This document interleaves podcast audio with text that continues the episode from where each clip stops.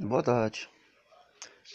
Acho que esse hospital de campanha aí é um caixa 2 para os políticos, entendeu? Porque vários hospitais tinham como reformar, entendeu? Quando antes da pandemia não tinha dinheiro, alegava que não tinha dinheiro, falta de médico, e agora aparece milhões para fazer vários, né? Então sou contra isso, acho um absurdo, entendeu? Não concordo da maneira que está sendo conduzido essas coisas.